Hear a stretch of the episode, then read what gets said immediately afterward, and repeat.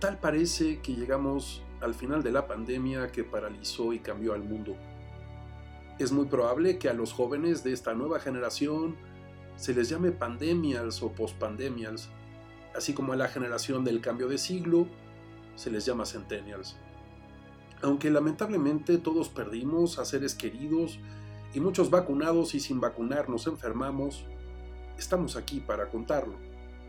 Para quienes aún no se han enfermado, las probabilidades de que ocurra a un vacunado son muy altas, no obstante, no traerá consecuencias mortales. Fueron dos años que materialmente cambiaron al mundo.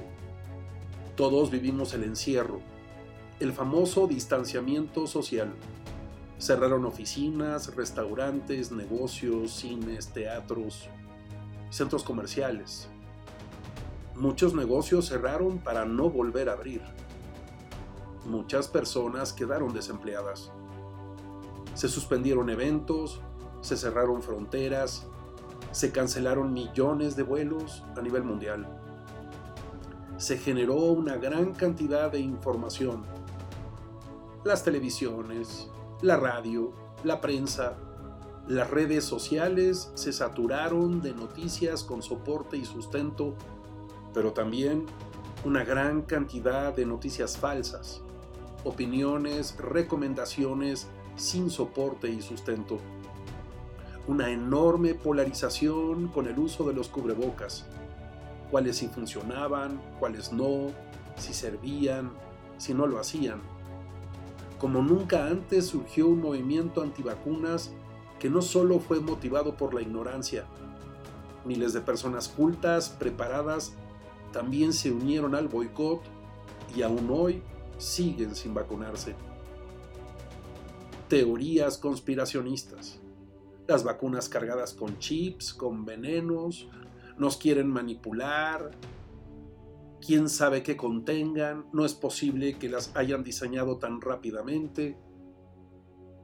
Y por otro lado, se instauró como práctica cotidiana el home office, resultante en lo que actualmente llamamos nómadas digitales.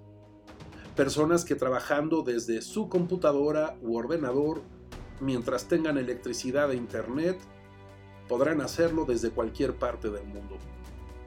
Increíblemente, los porcentajes de separaciones, rompimientos y divorcios aumentaron dramáticamente resultante de la diaria convivencia por el encierro.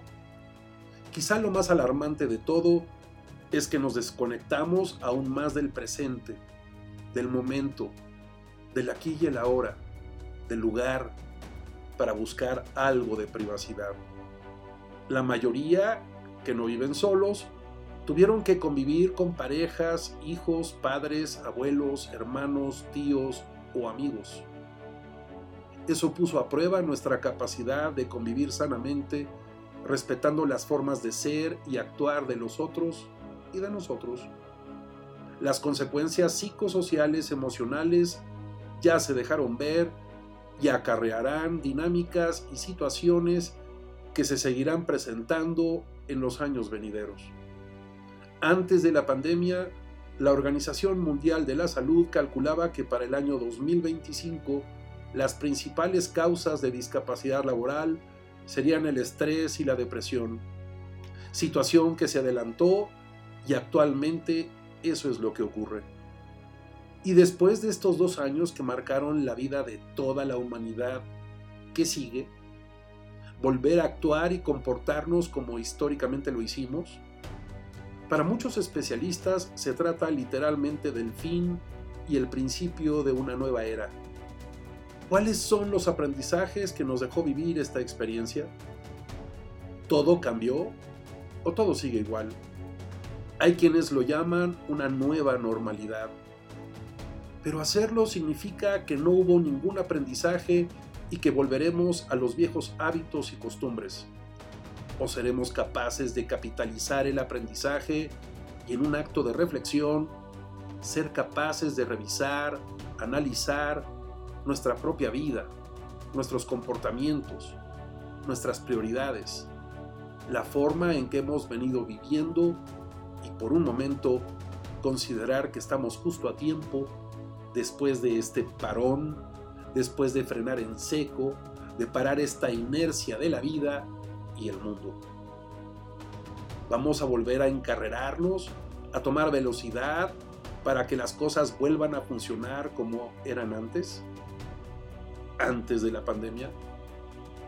¿No sería este el momento ideal para hacer las correcciones y ajustes necesarios para aprender a valorar y darle la importancia de vida a la vida, la familia, la salud, los amigos, tiempo para nosotros y trabajar en lo que nos gusta, en lo que nos apasiona y no solo seguir trabajando en lo que nos provee el sustento, pero que no nos agrada.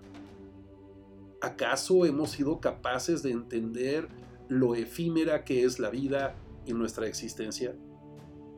Seguiremos por el camino de que cada quien lo suyo, cada quien su vida, mientras yo esté bien, qué pena lo que les ocurre a los demás o alrededor, pero demasiados problemas y complicaciones tengo como para hacer algo al respecto.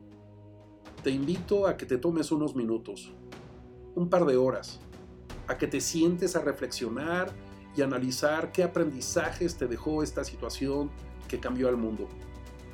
¿Cuáles son hoy tus prioridades? ¿A cuántas cosas hoy les das mayor importancia que antes?